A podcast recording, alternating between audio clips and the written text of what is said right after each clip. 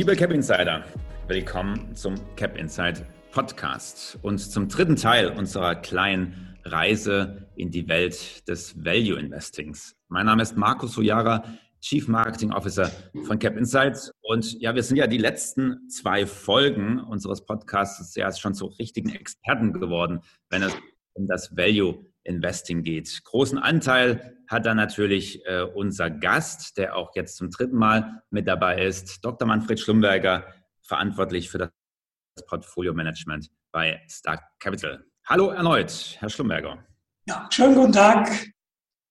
Ja, wir haben schon viel gelernt, unter anderem, dass äh, Wachstumsphasen, die wir ja jetzt auch erwarten, nachdem das ganze Corona-Chaos einmal vorüber ist, dass diese Wachstumsphasen tatsächlich für Value-Werte besser ist und überproportional gut ist als für Wachstumswerte. Zum Beispiel, was mich heute interessiert, ist ein Blick gerade auf antizyklische Werte und wie das mit äh, den ja, Überzeugungen des Value Investings einhergeht. Ja, und meine erste Frage, Herr Schlumberger, ist, wenn man sich so den, den, den klassischen Verlauf und die Theorie von Zyklen anguckt, da frage ich mich manchmal, äh, gibt es die überhaupt noch? Ja, also äh, eilen wir nicht von Krise und Sondersituation zu Sondersituation oder würden Sie schon sagen, naja, äh, im Hintergrund sind die Zyklen und damit auch äh, das Auf und Ab von Antizyklik und Zyklik noch intakt?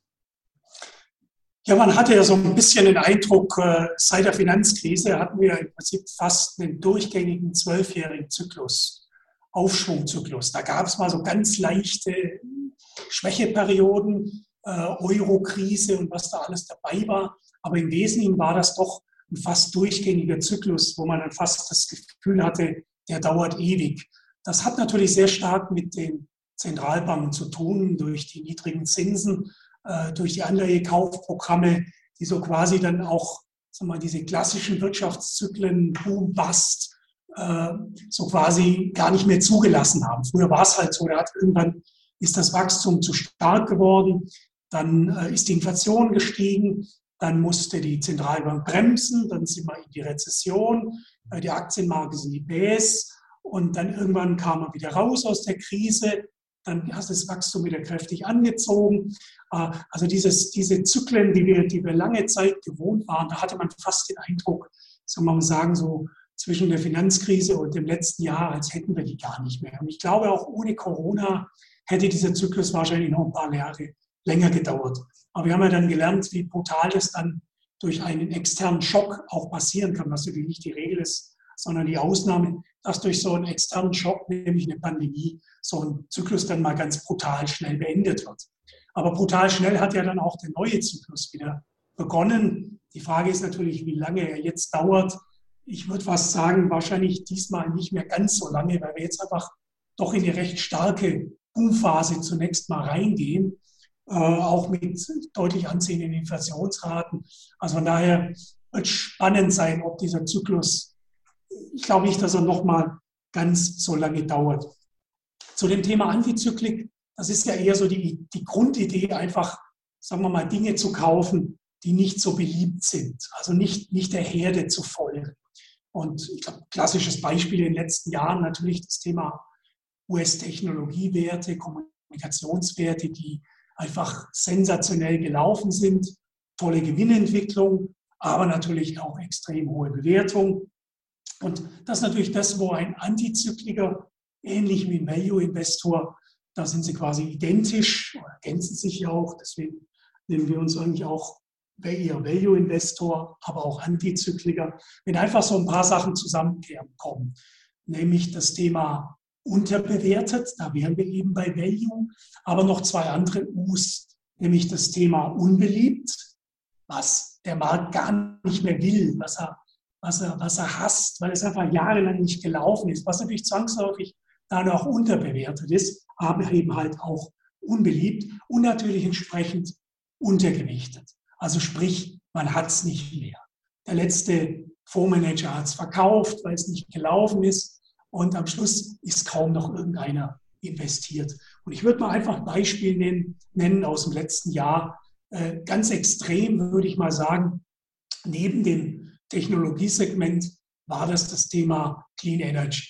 Ganz klar Nachhaltigkeit, dieser Nachhaltigkeitstrend auch über die Regulatorik, über die Taxonomie der Europäischen Union, über die Pläne von Joe Biden in den USA.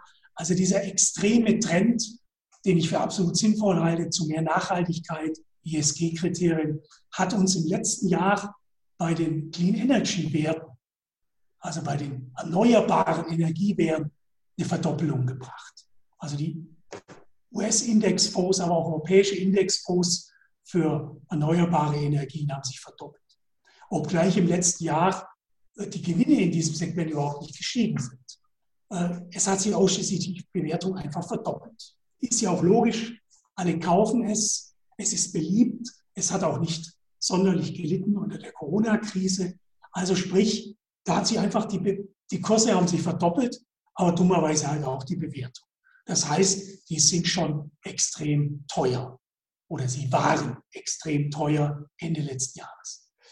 Und der, sagen wir, die Kehrseite oder die, die andere Seite der Energiewerte, nämlich die klassischen Ölwerte, die haben fürchterlich gelitten. Die, die Ölaktien haben im letzten Jahr bis, kann man sagen, Oktober, November über 60 Prozent verloren. Also wenn Sie sich überlegen, diese Schere, die Erneuerbaren sind um 100 Prozent gestiegen, die klassischen Energiewerte sind um 60 Prozent gefallen. Also eine brutale Schere von, was simpel rechnet, 160 Prozent. Und da ist schon letztes Jahr was passiert. Und das sind so Dinge, die den Antizykliker natürlich reizen, wenn da gar keiner mehr dabei ist. Und jetzt wissen wir alle, ähm, wir kommen Nachhaltigkeit hin oder her. 50 Prozent des Energiebedarfs der Erde, der, der Weltbevölkerung wird nach wie vor von fossilen Brennstoffen äh, oder nutzt man fossile Brennstoffe. Also sprich, wir kommen im Moment nicht drum herum. Es geht natürlich darum, den Anteil der Erneuerbaren zu, zu erhöhen, aber wir können nicht sagen, wir verzichten in den nächsten Jahren auf die klassischen Energieträger, vor allen Dingen natürlich auch auf Erdgas, sondern es geht eigentlich darum, dass diese Unternehmen auch in der Förderung eher umweltbewusster werden, nachhaltiger werden dass auch diese Unternehmen beginnen, einen Anteil in Erneuerbaren aufzubauen. Und das haben viele dieser Unternehmen. Ich meine, schauen wir eine Royal Dutch, eine Total, wie sie alle heißen, die haben natürlich in den letzten Jahren enorme Anstrengungen genommen, um natürlich auch einen erneuerbaren Energieanteil aufzubauen, um zu diversifizieren. Natürlich auch im Wissen, dass sie sonst in Zukunft gar keine Chance mehr haben, in Depots, die von Nachhaltigkeit geprägt sind, unterzukommen. Das heißt, die haben sich natürlich auch schon transformiert.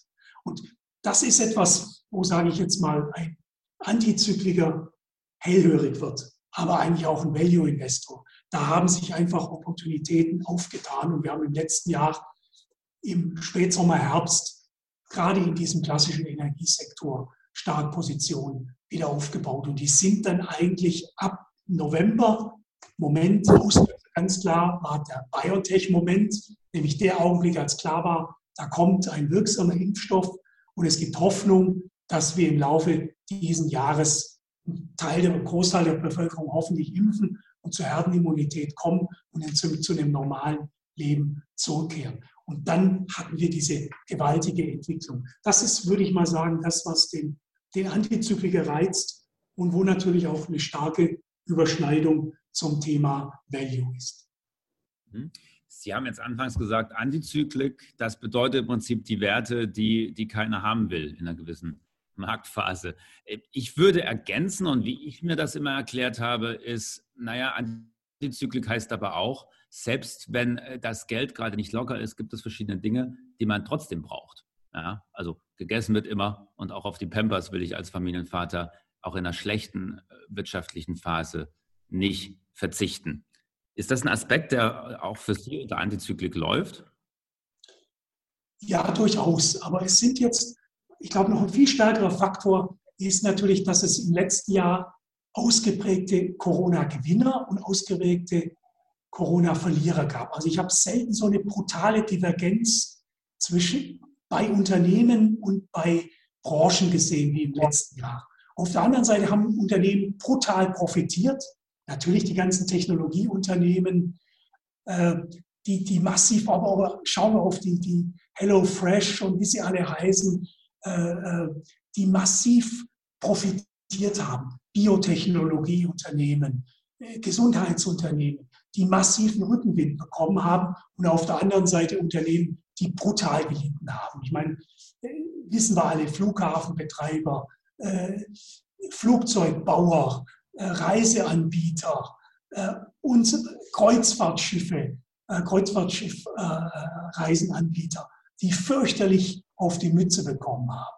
Und das ist so ein bisschen auch wieder so ein Moment, die werden natürlich brutal billig von der Bewertung, weil meistens noch stärker als die Gewinne die Kurse gefallen sind. Und ich glaube, ich brauche keine Titel nennen im letzten Jahr. Fraport, Lufthansa, äh,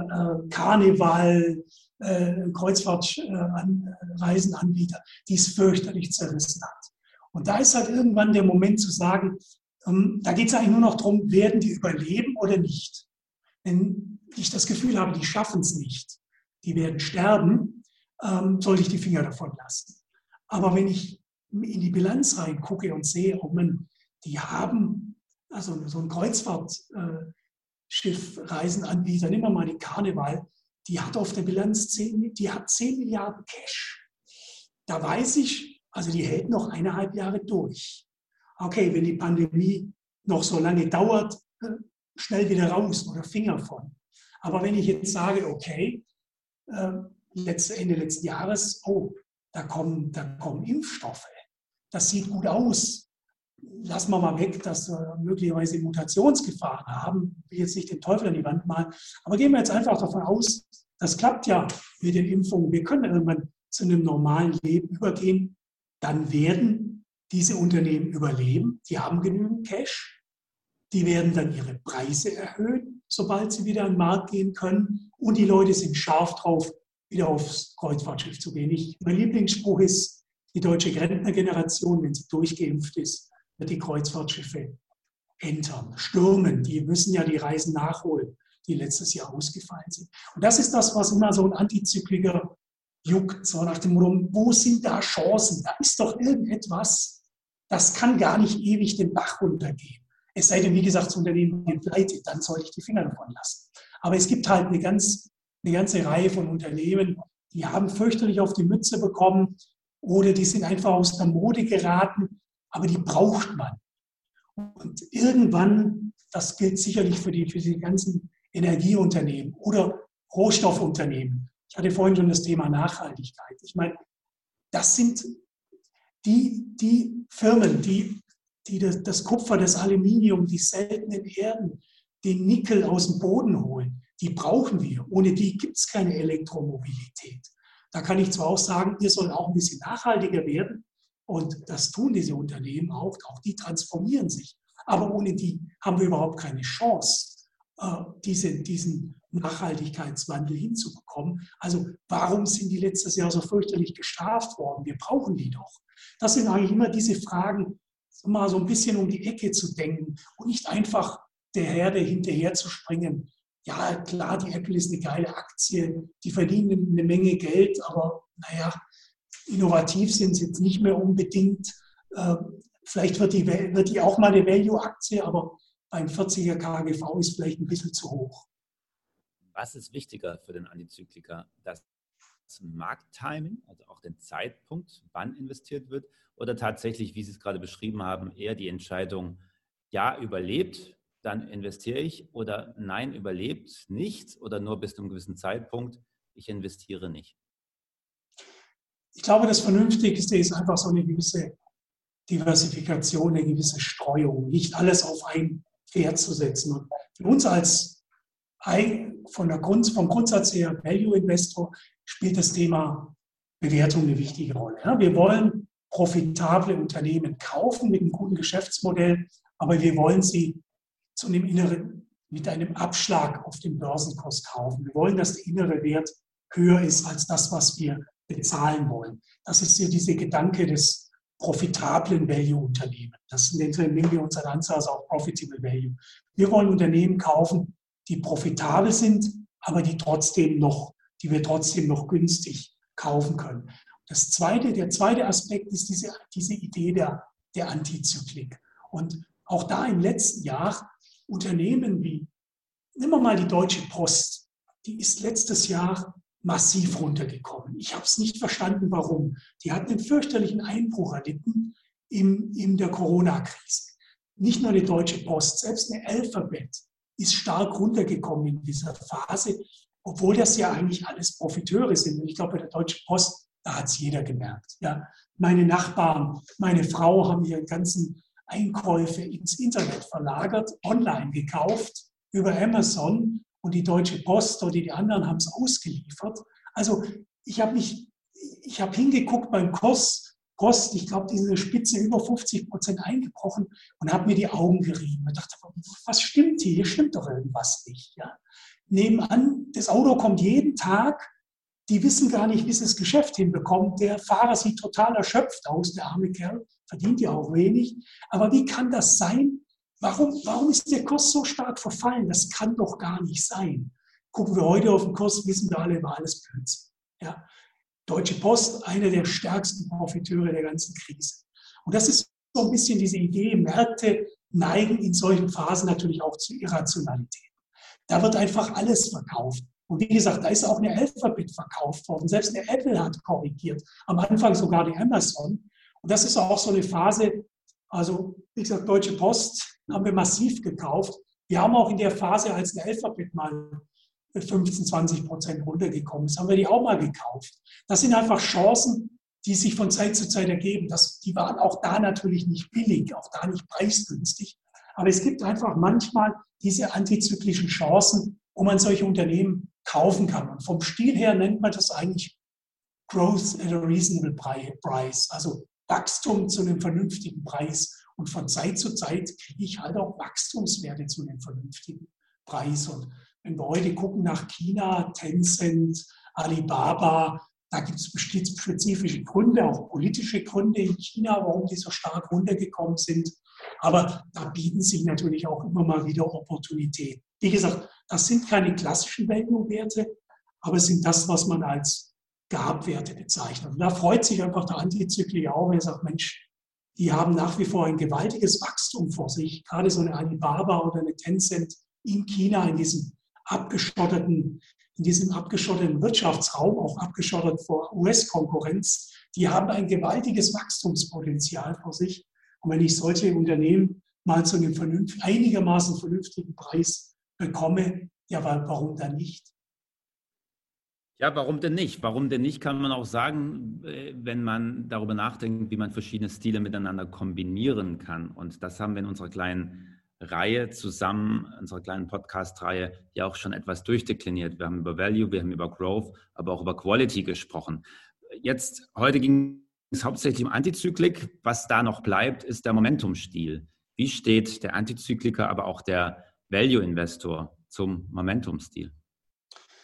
Also, der, zunächst einmal ist das ja schon, also für die Antizykliker, für die Antizykliker ist es klar, ist es eigentlich die andere Seite, weil Momentum heißt ja schon, da läuft etwas. Ähm, die, die wissenschaftlichen Untersuchungen sagen eigentlich, der Momentum, ein Momentum-Effekt, also ich muss ihn ja zunächst mal erkennen und da sagt man, okay, ich brauche mindestens sechs Monate. Und aus der Empirie weiß man, wenn ein Trend schon mal sechs Monate läuft, dann hat er sich schon ein bisschen rumgesprochen und dann, wenn ich dann draufspringe, dann läuft der zumindest noch mal so ungefähr zwölf Monate. Das ist so grob das, was man aus der, aus der Untersuchung der Vergangenheit abgeleitet hat. Was man aber auch abgeleitet hat, dass es irgendwann zu einem Trendwechsel kommt. Ähm, man nennt es Gewinner-Verlierer-Effekt. Und in der Empirie hat man festgestellt, dass normalerweise so nach drei Jahren das dann irgendwann dreht. Das heißt, dann lässt dieser Momentumstil dramatisch nach und es kommt eher zum Schwenk. Das heißt, es ist eher Zeit für den Antizykliker. Nach dem Motto, irgendwann läuft dieser Stil aus und ich muss gucken, dass ich auf eine andere Seite komme, dass ich von diesem, wie soll ich sagen, von diesem Trend schaue, dass ich runterkomme. Denn irgendwann einmal wird er eher in, in eine kräftige Abwärtsbewegung äh, münden. Jetzt wissen wir alle, US-Technologiesektor, Fangwerte, die hatten natürlich eine Periode seit der Finanzkrise, die weit über drei Jahre hinausgegangen ist. Das ist sicherlich eine gewisse Ausnahme die man gesehen hat. Aber auch da muss man sich natürlich die nächsten Jahre fragen, ja, die Unternehmen sind unglaublich profitabel, aber die Frage ist, wird man das zulassen? Ja, heute wird die Frage gestellt, müssen die nicht vielleicht in Zukunft auch Steuern bezahlen? Weil im Moment äh, zahlt Apple seine Steuern irgendwo in Irland äh, mal so ein paar Prozent, ja, aber in den USA wenig. Auch da ist die Frau Jelden jetzt draufgekommen, vielleicht könnte man da mal so eine Mindestbesteuerung machen. Oder auch so Faktoren wie, naja, die haben ja schon eine verdammte Marktmacht, diese Unternehmen. Wollen wir das eigentlich auf Dauer zulassen, dass Google, Amazon den ganzen Markt beherrschen? Oder wird es nicht Zeit, diese Unternehmen zu zerschlagen? Also ich glaube, da wird sich in den nächsten Jahren noch einiges tun, wo man sich halt immer wieder mal fragen muss, da ist ein gewaltiges Momentum, aber wird das ewig anhalten? Und da ist natürlich immer wieder das Thema Bewertung so ein Faktor, der mir, der mir Warnzeichen liefert. So nach dem Motto, nehmen wir mal auch diese ganzen Fängaktien, 40er KGV, also Kursgewinnverhältnis von 40. Das heißt von der Theorie eigentlich, die müssen eigentlich jedes Jahr ungefähr ein Gewinnwachstum von 40 Prozent machen, damit sich das rechtfertigen lässt. Und wenn halt der Zins niedrig ist, kann ich vielleicht auch rechtfertigen, ein 30-prozentiges Gewinnwachstum, aber ein 25-prozentiges Gewinnwachstum. Aber sinkt das Gewinnwachstum jetzt vielleicht mal auf 10 Prozent, 15 Prozent, dann kann ich dieses Bewertungsniveau eigentlich nicht mehr rechtfertigen. Und dann normalerweise bricht dann ein solcher Trend. Und das sind, glaube ich, so diese Faktoren, die man da immer ein bisschen zusammenmixen muss und schauen muss, wo könnten da Risiken lauern und wo dann halt auch entsprechend auch wieder Chancen. Herr Schlumberger, schauen wir zum Abschluss unserer kleinen Value-Podcast-Reihe noch einmal zurück auf den Value-Stil und ja, diesen kleinen, diese kleine Renaissance, die er gerade ja erfährt. Wie lange hält dieser Rückenwind aus Ihrer Sicht? Also zunächst mal würde ich sagen, zumindest eineinhalb bis zwei Jahre. Ganz einfach deswegen, weil wir jetzt natürlich vor einem gewaltigen Boom stehen zwangsläufig, weil wir jetzt aus dieser tiefsten Rezession der Nachkriegszeit rauskommen, gleichzeitig die Zentralbanken Vollgas gegeben haben, gleichzeitig die Staaten sich überbieten in Fiskalprogrammen. Joe Biden erst 1,9 Billionen, also äh, europäische Billionen, 1900 Milliarden, jetzt nochmal 2000 Milliarden obendrauf für ein Infrastrukturprogramm. Dann soll es nochmal ein Familienprogramm, Bildungsprogramm nochmal eine Billion obendrauf. In Europa ist dieses 750 Milliarden Programm noch gar nicht aktiviert. Also da kommt ein, ein gewaltiges Maß an Impulsen auf die Wirtschaft zu, was zwangsläufig zu einer Boomphase führen wird auf Sicht, insbesondere diesen des zweiten Halbjahres ja noch in diesem Jahr und insbesondere dann auch im nächsten Jahr, vielleicht noch sogar bis hinein ins Jahr 2023. Und wenn ich so eine brutale, äh, wie soll ich sagen, so eine brutale Unterstützung mache für die Wirtschaft, geld- und fiskalpolitisch, dann kommt halt auch ein bisschen Inflation. Wir haben im letzten Podcast schon ein bisschen drüber gesprochen. Da ist einfach, da kommen jetzt eine ganze, ganze Reihe an Faktoren zusammen. Diese Basiseffekte, dieses diese Thema, dass letztes Jahr der Ölpreis bei Null war.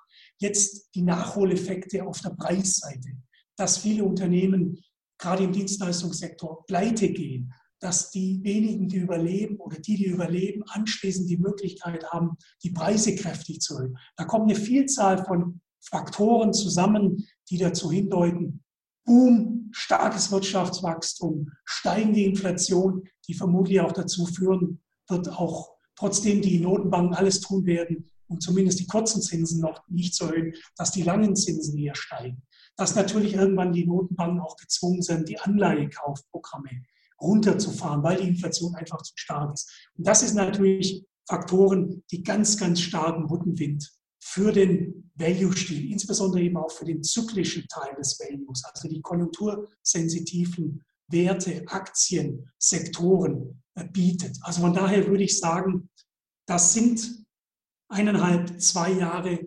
Value-Phase, die wir vor uns haben. Da wird es immer wieder auch Phasen geben, wo mal Wachstumstitel temporär auch gut laufen werden, so wie ja auch in den letzten zwölf Jahren es immer wieder Monate gab, wo auch mal Value ganz gut gelaufen ist. Und da kann man auch mal wieder eine Growth-Aktie kaufen oder eine Fang-Aktie, die mal unter Räder geraten ist und die auch mal wieder temporär wieder rein.